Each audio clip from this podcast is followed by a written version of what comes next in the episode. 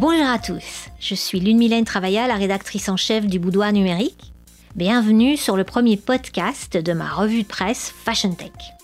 Alors que s'est-il passé de neuf du samedi 15 janvier au vendredi 21 janvier 2022 bah, Évidemment, c'est les Fashion Week qui sont euh, déroulées à Milan, puis à Paris euh, pour les collections Homme-Automne-Hiver 2022-2023. Euh, et bien sûr, quand on parle de euh, fashion tech, on sait que c'est toujours un excellent moyen de créer des showstoppers en défilé.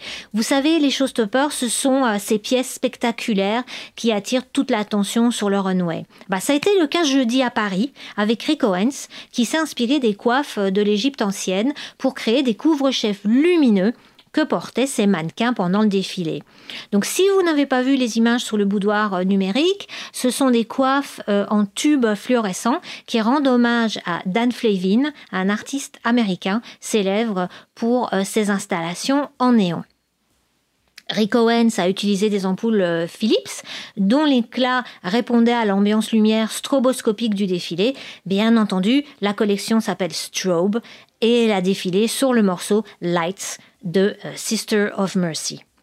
Euh, mais en fait, ce qui marque vraiment dans ces premiers défilés, c'est l'omniprésence du numérique, des NFT et de tout euh, ce qui découle du métaverse, le concept phare dans la mode actuellement. Par exemple, samedi dernier, le 15 janvier, à Milan, la marque italienne Fendi a dévoilé sur le podium sa collaboration avec une start-up française, Ledger. Alors Ledger, ils n'ont rien à voir avec la mode, euh, en tout cas euh, pas de premier abord. C'est une entreprise qui commercialise des portefeuilles électroniques physiques de crypto-monnaies sous forme de clés USB. Alors bon, je sens que je vous perds un petit peu, mais en fait c'est très simple. Ce sont des clés qui permettent à leurs propriétaires de stocker et de gérer leurs actifs numériques. Pour ceux qui ont plein de bitcoins et qui veulent les garder proches de leur cœur, la directrice artistique de Fendi, Silvia Venturini Fendi, a signé deux étuis dans lesquels on va pouvoir glisser son hard wallet Nano X de Ledger. Et puis on accroche bien sûr ces étuis sur euh, son sac Fendi, hein, parce qu'on est une fashionista, et on, a vu comment ça se faisait euh, en défilé. Le premier étui est une version miniature du sac baguette iconique de Fendi et l'autre figure le logo en double F inversé de la marque. Alors vous avez le temps d'économiser, les deux étuis ne seront pas euh, disponibles avant euh, juin prochain. Autre exemple de l'obsession euh, NFT de la mode a été donné mardi 18 par la marque française Egon Lab. Euh, les cinq paires de crocs strassés de Christo Swarovski qui ont été vus en in real life pendant le défilé sont vendus aux enchères sous forme de NFT dans l'espace immersif de la marque sur son site internet. En fait, chaque semaine qui passe apporte son lot euh, d'annonces qui témoignent de l'engagement des marques dans la culture numérique et en particulier euh, les NFT. Donc cette semaine ne fait pas du tout exception.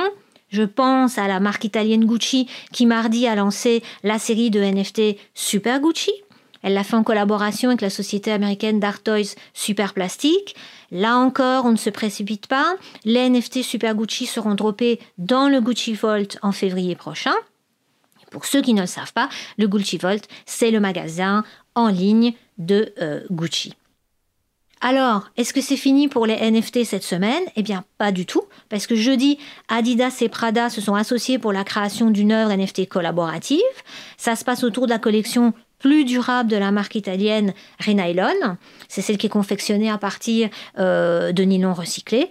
Et cela, ça se fait en collaboration avec l'artiste numérique Zach Lieberman. Et maintenant, si on se projette un peu plus loin vers les défilés euh, haute couture parisiens qui commenceront la semaine prochaine à partir du 24 janvier, on a appris lundi dernier par voie de communiqué que Julien Fournier renonçait à présenter sa collection en défilé présentiel en raison de la pandémie euh, de Covid-19.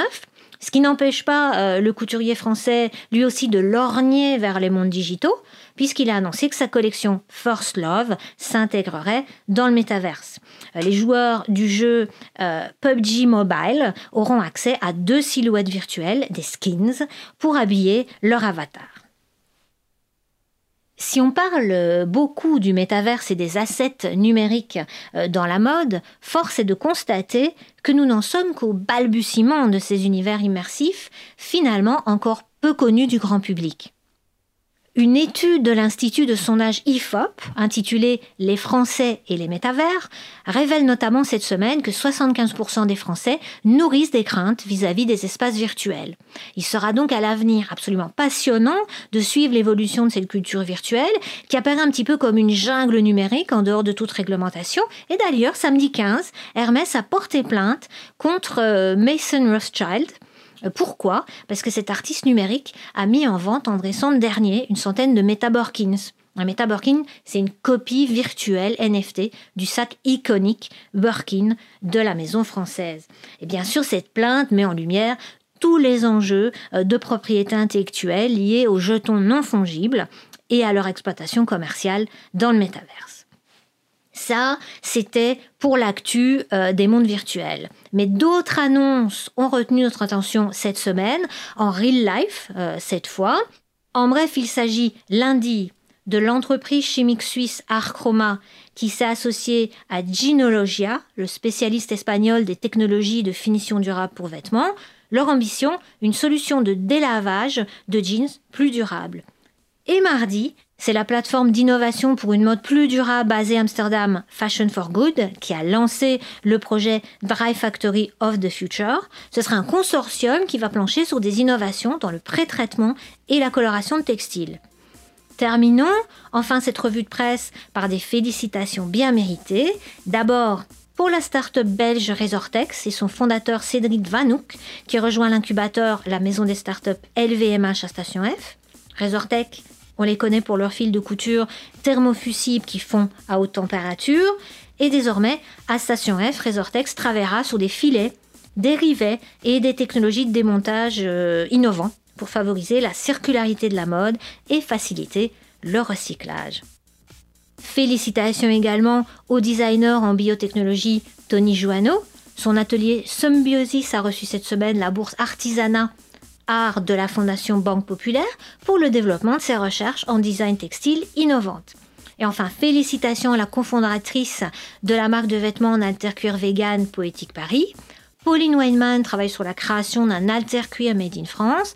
Elle intègre la phase d'incubation individuelle d'Innovact, l'incubateur de start-up à Reims. Et voilà, c'est tout pour cette semaine. On se retrouve la semaine prochaine pour la revue de presse Fashion Tech du Boudoir numérique. N'hésitez pas à nous laisser vos commentaires, suggestions, infos et autres coups de cœur. En attendant, comme le dit si bien Monsieur Spock, live long and prosper. Live long and prosper.